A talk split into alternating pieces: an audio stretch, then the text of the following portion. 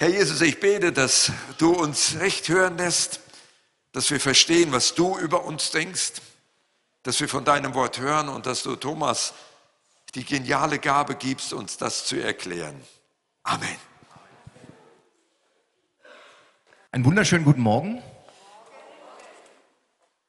Am 30.04. des letzten Jahres bin ich mit verschiedenen anderen Männern nach Schottland geflogen, um in den Highlands zu wandern.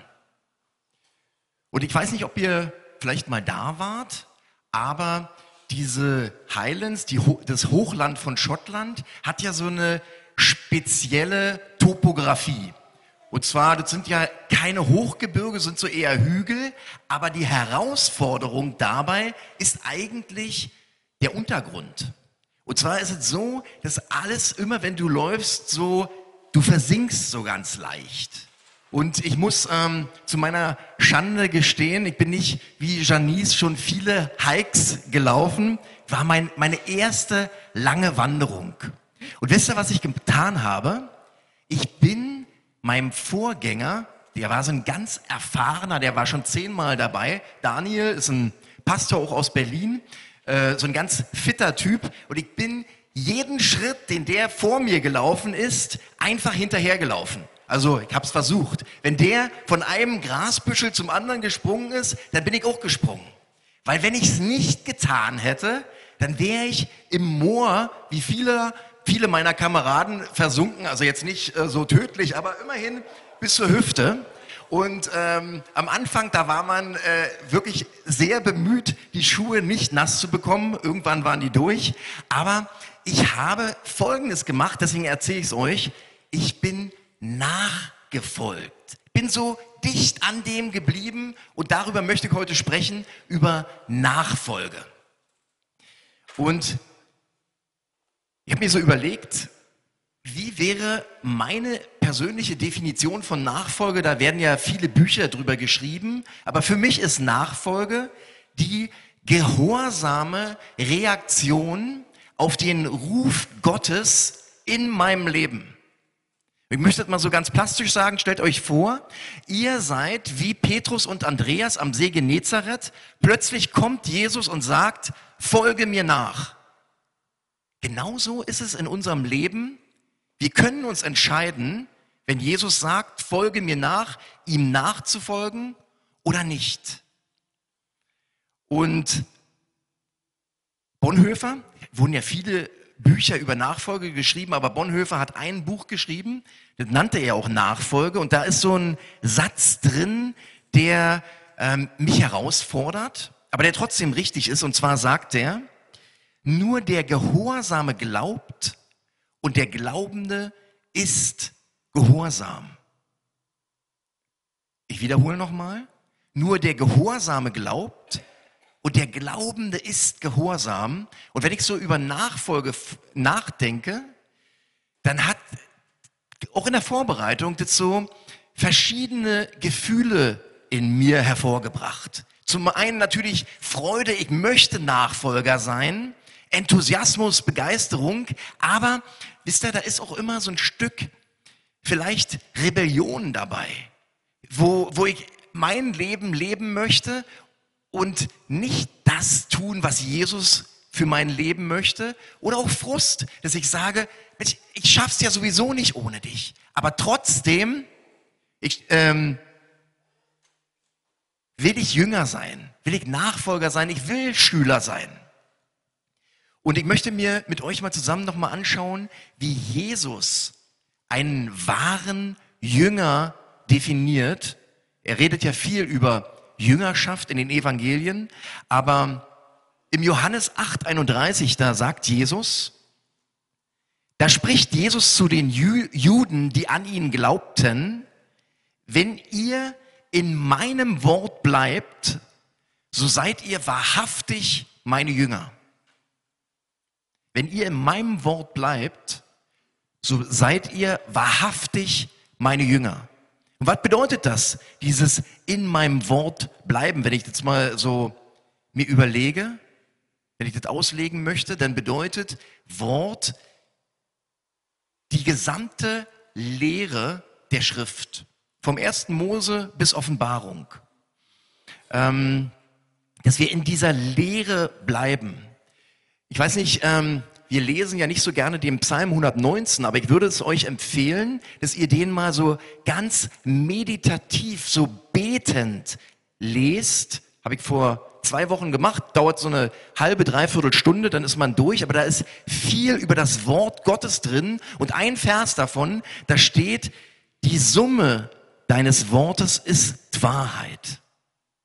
Also wenn wir in der Lehre des Wortes bleiben, dann zum einen sind wir wahre Jünger. Weiterhin sagt Herr Jesus von sich, ich bin das Wort.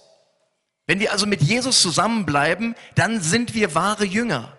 Wenn wir in dem Wort Jesus, was er zu uns sagt, jeden Tag, wo wir Gemeinschaft mit ihm haben, wenn wir in diesem Wort bleiben, dann sind wir wahre Jünger. Ich äh, möchte so sagen, was er so in unserem Herzen und in unserem Verstand sagt, dass wir, dass, dass wir Gemeinschaft haben, dass er zu uns redet durch den Heiligen Geist. So sind wir, so werden wir wahre Jünger.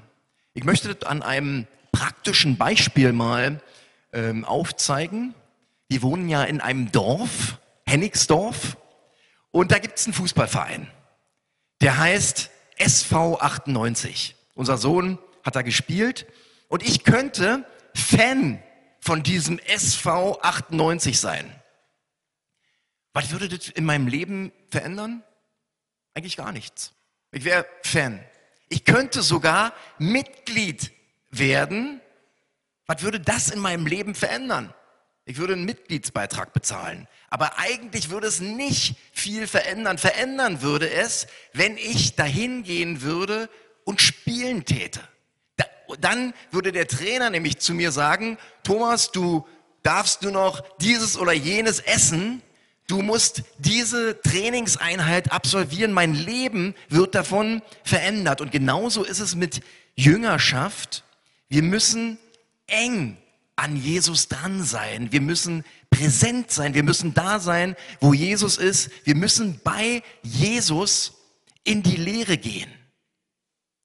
Und das bedeutet, dass wir uns bei unseren täglichen Handlungen so ganz praktisch fragen, Jesus, was möchtest du denn in dieser Situation, wie ich reagieren soll? Dass wir einfach mal innehalten, dass wir, wenn so eine irgendeine herausfordernde Situation kommt und wir so mit einer Rückenmarksreaktion reagieren wollen, dass wir mal innehalten und sagen, Jesus, wie willst du denn, dass ich jetzt gerade reagiere? Und das ist herausfordernd für mich auf jeden Fall.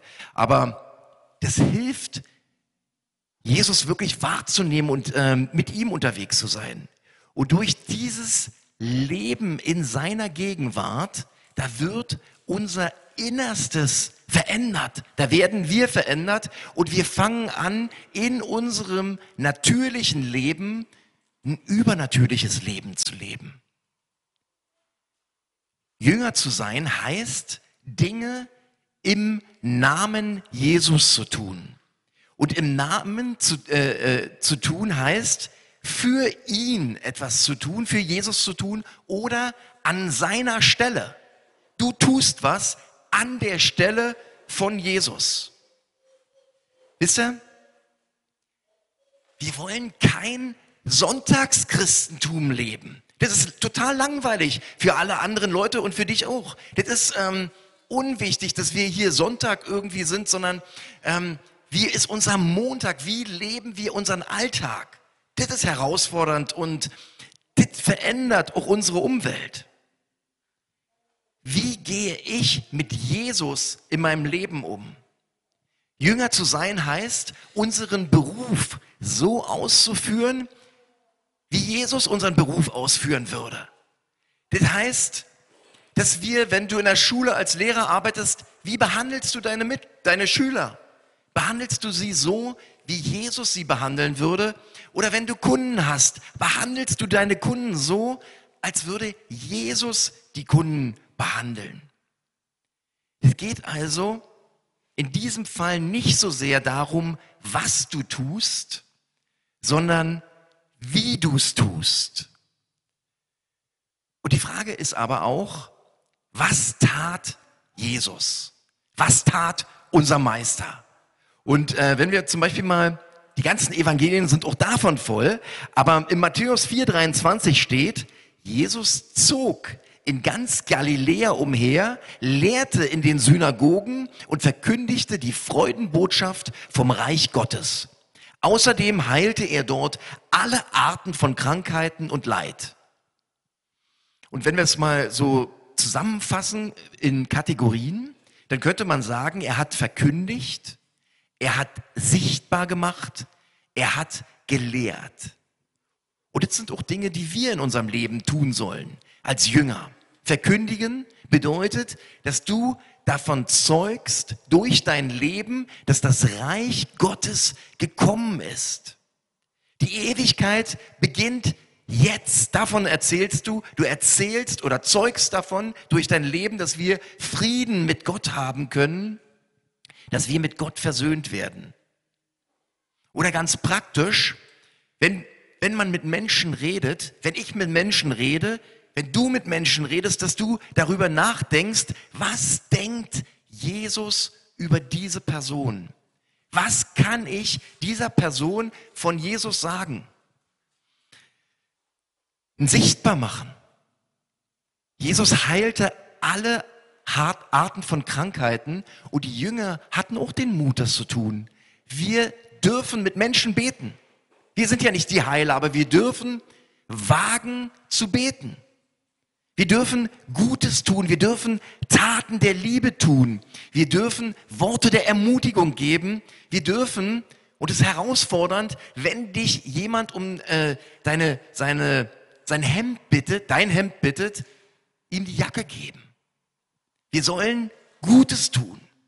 Wir sollen sichtbar machen, dass das Reich Gottes da ist. Wo du bist, da ist Licht. Da ist keine Dunkelheit. Dunkelheit ist Abwesenheit von Licht. Lehren, um zu lehren, müssen wir selbst lernen. Wir müssen uns mit dem Wort Gottes beschäftigen. Wir müssen Jesus kennenlernen. Und dafür haben wir auch den Heiligen Geist, den zur Hilfe herbeigerufenen, der uns unterstützt, der uns in alle Wahrheiten führt. Im Johannes 14, Vers 26 steht, aber der Beistand, den der Vater in meinem Namen senden wird, der Heilige Geist, wird euch alles weitere lehren und euch an alles erinnern, was ich euch gesagt habe. Und wie werden wir nun solchen ein Nachfolger, so ein Jünger? Und ich möchte es mal so mit so einer Sonntagsschulantwort geben. Wir müssen ihn lieben und ihn kennen. Sonntagsschulantwort deswegen, wenn man äh, so manchmal in der Sonntagsschule ist und irgendeine Frage stellt, dann antworten die Kinder oft Jesus. Also sozusagen zwei plus zwei gleich Jesus. Jesus passt immer und ähm, wir müssen ihn lieben und kennen, ist einfach gesagt, aber ist trotzdem wahr. Und ähm, wenn ich mal an dieses herrliche Beispiel von Philippus letzter Woche ähm, nochmal erinnern darf, da hatte er ja von der Kaffeezeremonie in Äthiopien gesprochen, um die Herrlichkeit dort Gottes darzustellen. Und ich habe mir aber so überlegt, wenn ich die allerbeste Kaffeezeremonie von ganz Äthiopien hätte und diese Tasse Kaffee meiner kleinen zweijährigen Enkelin geben würde, die würde es ausspucken. Die würde es nicht lieben. Und um etwas zu lieben, müssen wir uns damit beschäftigen. Thomas von Aquin sagt, das Wohlwollen entsteht nicht plötzlich, sondern nach einer sorgfältigen Prüfung der Sache. Unsere Liebe, auch für Jesus, folgt der Erkenntnis. Liebe ist nicht blind, obwohl sie manchmal schlecht sieht. Und um Kaffee, Wein oder Rosen zu lieben, da müssen wir uns damit beschäftigen. Wir müssen dran riechen. Wir müssen uns konzentrieren. Wir müssen es nah an unseren Verstand bringen. Wir müssen diese Aromen wahrnehmen. Versteht ihr, wie ich das meine? Wir müssen diesen dauerhaften Eindruck wahrnehmen, damit wir das lieben können. Und wenn wir Jesus lieben und, diese Liebe unser Leben erfüllen soll, dann müssen wir Jesus mehr kennen und uns seine Herrlichkeit vor Augen führen. Und mich berührt immer diese Geschichte von Paulus, wenn er ähm, im Philippa, ich lese es gleich vor, sagt, äh, dass ähm, er alles um für Schaden erachtet, dann muss man sich aber davor daran erinnern, dass er ja ein hoch angesehener Pharisäer war. Der war extrem akzeptiert in der israelischen Gesellschaft. Der war Schriftgelehrter, aber mehr als das, er war Bürger Roms. Und dann schreibt er im Philippa 3, Vers 7, aber was mir Gewinn war, habe ich um des Christi willen für Schaden erachtet. Ja, wahrlich, ich erachte alles für Schaden gegenüber der alles übertreffenden Erkenntnis Christi Jesu meines Herrn. Und dann lasse ich ein paar Verse aus und dann sagt er zum Schluss, nicht, dass ich es schon erlangt hätte oder schon vollendet wäre, ich jage aber dann, jage aber danach, dass, dass ich auch das ergreife, wofür ich von Christus Jesus ergriffen worden bin. Paulus nimmt diese Erkenntnis Jesu als höchstes und er jagt dem nach und wir dürfen das genauso wie Paulus machen. Wir sollen uns mit Gott beschäftigen. Wir sollen ihn kennenlernen, diese Herrlichkeit. Und dann, dann lieben wir ihn. Nicht nur, wisst ihr, dieses Erkennen ist natürlich so, kann auf einer intellektuellen Art und Weise erfolgen, aber manchmal können wir Gott gar nicht so mit unserem Verstand erfassen und manchmal geht es nur über unser Gefühl. Und mir geht es so, manchmal so ein Gebet in Tränen, wisst ihr, da, da ist mir Gott so besonders nah, da, da spüre ich ihn nur. Aber ich möchte mich und ihr dürft euch mit Gott beschäftigen.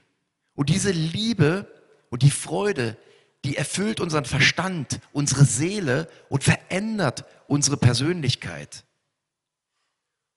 Jüngerschaft ist Hingabe, aber nicht an Grundsätzen, sondern Hingabe an eine Person, Jesus Christus. Und es geht nicht so sehr darum, dass wir darüber nachdenken, schlechte Dinge wegzulassen, sondern es geht darum, gute Dinge zu tun. Und wisst ihr, noch eine, ein ganz toller Gedanke. Als Jesus da am See Genezareth mit Petrus und Andreas zusammengetroffen ist, da hat er ja diesen Satz gesagt. Komm, folge mir nach. Und dann sagte er, ich mache euch zu Menschenfischern. Aber er sagt, ich mache euch. Wenn wir nachfolgen, macht Jesus etwas aus dir. Während wir bei ihm sind, macht er dein Leben. Er tut's. Es passiert nicht aus mir, sondern aus Jesus. Er macht was aus dir. Und ich merke es bei mir. Ich merke, dass er mein Leben verändert. Der führt mir Menschen in den Weg, mit denen ich sprechen kann über Ewigkeitswerte. Ich erlebe, dass Gott mich so führt und leitet, dass er mir Gelassenheit, Glauben, Geborgenheit gibt. Aber wisst ihr, es geht gar nicht so sehr, dass wir immer so auf uns schauen, was, macht er aus mir, sondern wir sollen auf Jesus schauen. Und daraus erwächst die Veränderung in unserem Leben. Und ich möchte uns nochmal so drei Zeugen, drei Verse aus der Bibel vorlesen. Im 2. Korinther da steht, 2. Korinther 3, 18, so spiegeln wir alle mit unverhülltem Gesicht die Herrlichkeit des Herrn wieder und wir werden seinem Bild immer ähnlicher, denn die Herrlichkeit verwandelt uns. Die Herrlichkeit verwandelt. Im Römer steht, Römer 8, Vers 29, denn die er zuvor ersehen hat, der hat er auch vorherbestimmt, dem Ebenbild seines Sohnes gleichgestaltet zu werden, damit er der Erstgeborene sei unter vielen Brüdern. Und als letzte Bibelstelle nehme ich 1. Petrus 2,21, denn genau dazu seid ihr berufen worden. Ihr seid berufen worden, dass er euch ein Beispiel gegeben hat, damit ihr seinen Fußspuren folgt. So wie ich dem Daniel gefolgt bin, so folgen wir Jesu Fußspuren. Er hat euch dazu bestimmt. Und er hat euch aber auch nicht nur bestimmt, wenn er euch bestimmt hat, dann hat er euch auch die Kraft gegeben. Er hat euch die Kraft seines Heiligen Geistes gegeben. Und ich möchte so ein Abschlussbeispiel geben. Stellt euch mal vor, wir haben ja so eine kleine Rasenfläche bei uns zu Hause und wir haben ein Rasenmäher. 85 Zentimeter Schnittbreite äh, und 4 PS. Ein Honda-Motor. Und ähm, mit diesem Rasenmäher schaff, schafft man es so in einer Viertelstunde, den Rasen zu mähen. Und stellt euch vor, ich würde zu Jonathan sagen, Jonathan, mäh du mal den Rasen, er tut's oft, aber ich lasse den Rasenmäher im Keller und gebe ihm eine Nagelschere. Und, und, und so kommen wir uns manchmal vor. Wir schaffen es nicht, aber Gott hat uns die Unterstützung gegeben. Er macht etwas aus deinem Leben. Er hat dir den Heiligen Geist geschenkt und du wirst Frucht bringen. Jüngerschaft ist nicht so eine Sache von ein paar Monaten, ein paar Wochen, sondern Jüngerschaft ist dein Leben.